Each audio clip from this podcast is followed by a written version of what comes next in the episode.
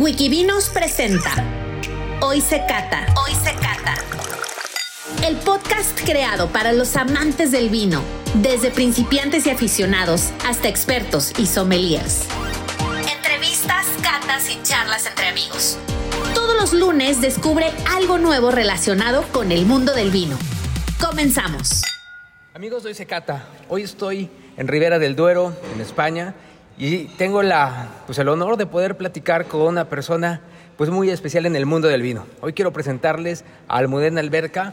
Ella es la primera mujer Master of Wine española. ¿Estoy en lo correcto? Sí, correcto. Ya ves, Hola. hice mi tarea, hice mi tarea. Cinco de la mañana estuve investigando un poquito acerca de tu biografía, porque la verdad es que es un gusto poder tener esta, esta plática con, con gente tan especializada en el sector. Bienvenida. Muchas gracias. Almudena Alberca. Oye, cuéntame cómo es ser Master Wine. Mm, ¿Qué o- significa? ¿Qué significa ¿Qué para ti ser hoy en día ser Master Wine? A ver, ya, ya sabéis que el Master Wine es la certificación internacional de más prestigio del mundo del vino, la que puedes conseguir. Entonces, bueno, pues la verdad es que primero es un orgullo y un honor y con una satisfacción haber pasado por todo ese proceso. Pero mm, en mi día a día, en mi vida normal, pues bueno, yo soy enóloga, que llevo la dirección técnica de un grupo de bodegas de Entre Canales Domecq. En mi día a día lo que me da es mucha seguridad, eh, porque tengo mucha seguridad a la hora mm, de catar, tengo seguridad a la hora de defender mis vinos o los vinos que yo hago en relación a, a otros vinos en, en el mercado. Y mm, bueno, me da una tranquilidad absoluta a la hora de trabajar. Hombre, absoluta no lo tiene nadie, ¿no? Pero, pero bueno, es esa seguridad en, la, en tu profesión y en tu conocimiento. Ok. Oye, ¿y cómo llegas a, a este punto? O sea, ¿qué, qué estudiaste? ¿Cuánto tiempo te tomó? Toda En esta mi- parte de la formación en- pa- para quien quiere aspirar a esto. Vale, puedes aspirar desde muchas eh, o desde muchas rutas, ¿no? Hay caminos muy diferentes para llegar hasta aquí.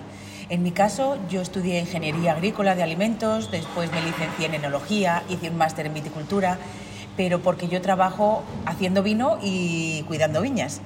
Y mm, en todo ese proceso, mientras iba estudiando, es verdad que dentro de la formación académica que yo hacía, siempre veía que había una falta o de cata. Yo siempre echaba en falta eh, catar más vinos, conocer más cosas, conocer más zonas vitivinícolas y así es como empecé haciendo los cursos de la Wine Spirit Education Trust hace muchísimos años.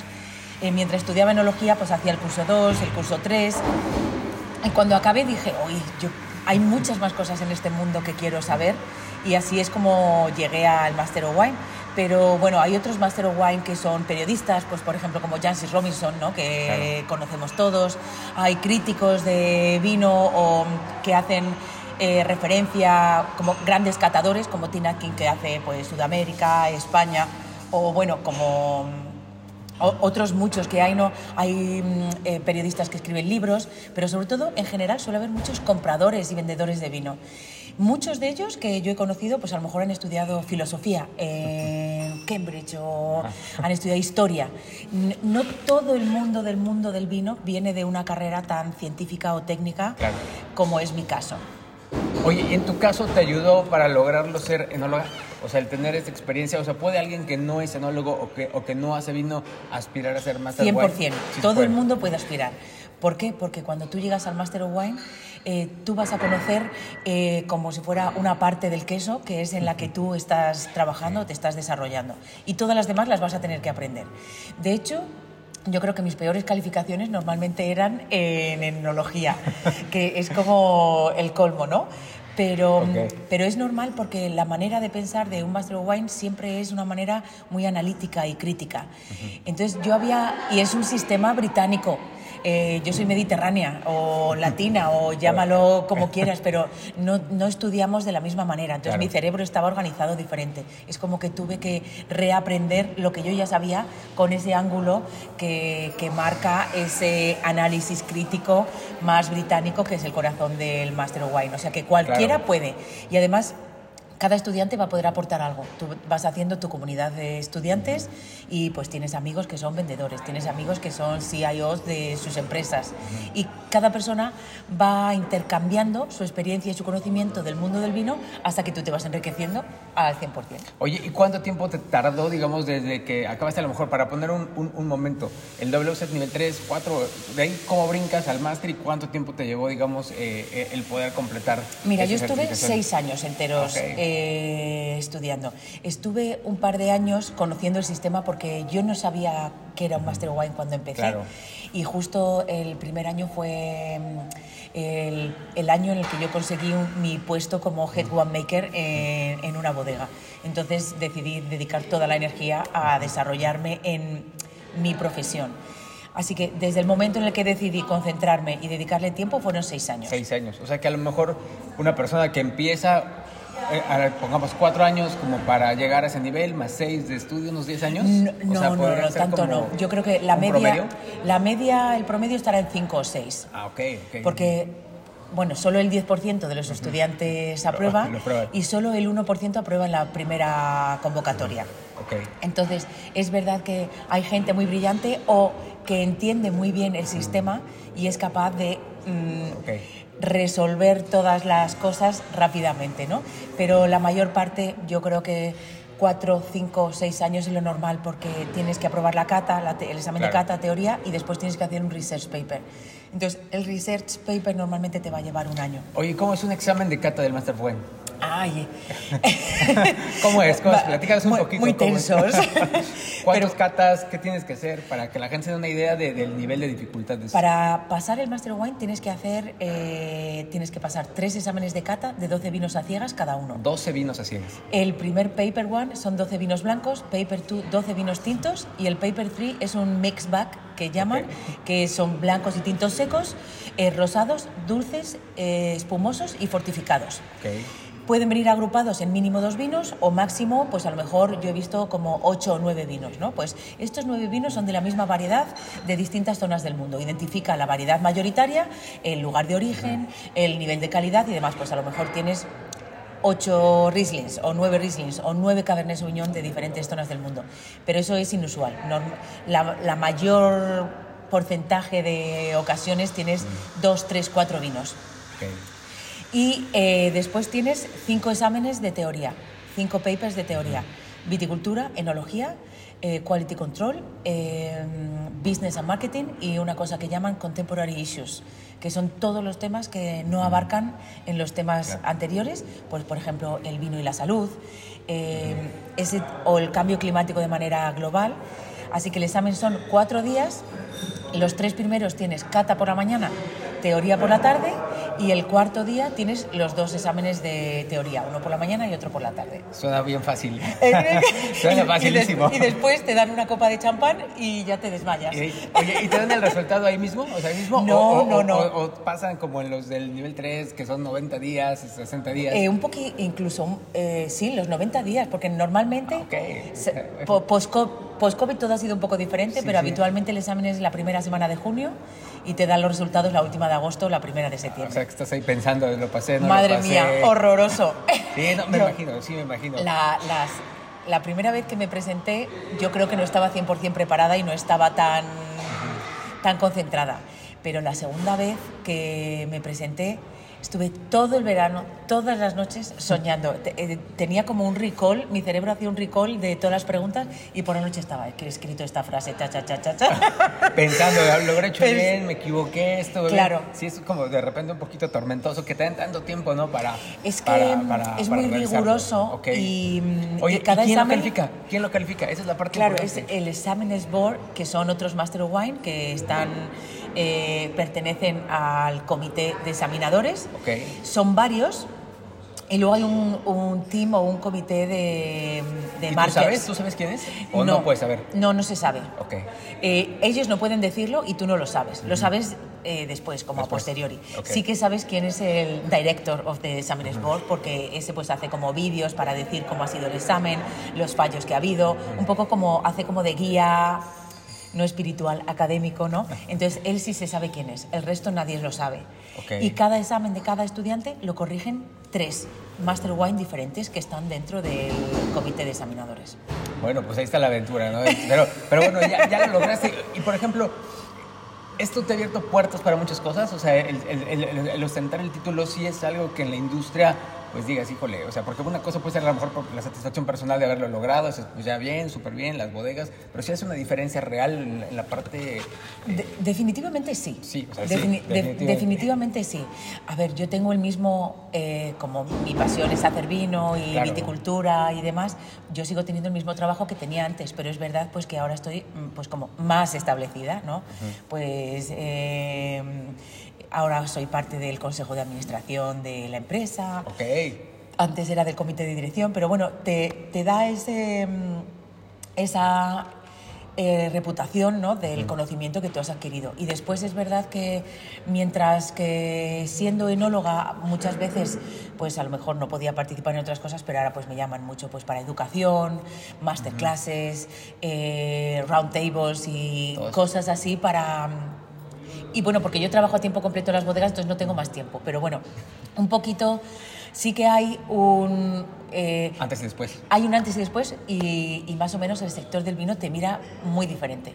Yo sigo viviendo como una persona normal, pero es verdad que, que es pero un poco ya eres MW, ya traes el PIN, ¿no? Sí. Qué diferencia. Oye, muy bonito y todo, pero ¿qué, qué tuvo que sacrificar Almudena para lograrlo? O sea, esa es la parte también eh, importante, eh, Evidentemente no hay nada gratis en la vida, ¿no? Pues sacrifiqué mucho tiempo, mucho tiempo de, de mi vida personal y de Básicamente en mi vida personal, porque al final necesitas estudiar mucho y yo, pues es verdad que tengo un trabajo muy demandante, em, así que estudiaba casi todos los fines de semana. Pues he perdido tiempo con mi familia, he perdido amigos, eh, quizás parejas. De todo, ¿no? Pero... Eh, claro, al final cuando tú no tienes el tiempo para dedicarle a las personas, pues las personas a veces eh, lo requieren y buscan ese, ese espacio, en otras. Pero la verdad es que pues he perdido algunas, pero he ganado otras he muchas. Otras, claro, por supuesto, unas, unas por otras, ¿no? Claro, todo va y viene. Todo va y viene. Oye, ¿y qué sigue? O sea, ¿qué, ya, ya eres Master Wine, ¿ahora qué viene? O sea, ¿cuál es el siguiente, pues la siguiente meta, ¿no? Después de esto. Me encanta, pues es verdad, estoy todavía buscándolo, me encanta estudiar y lo que pasa es que es verdad que después de unos años tan intensos, pues también era un buen momento como para parar un poquito y bueno, pues disfruté un año, el 19, y luego el 20 pues ya me quedé en casa. pero bueno, ahora... Em, me gusta mucho el saque. Eh, he hecho el nivel 1 de saque, iba a haber hecho el 3 de, de la Wine Street y de Queso Entras también, pero llegó el COVID, entonces no pude hacerlo. Entonces, bueno, creo que mm, quizás estudie un poco, es, me gustan mucho los fermentados, entonces quiero seguir aprendiendo y uniendo conocimientos de los que yo conozco.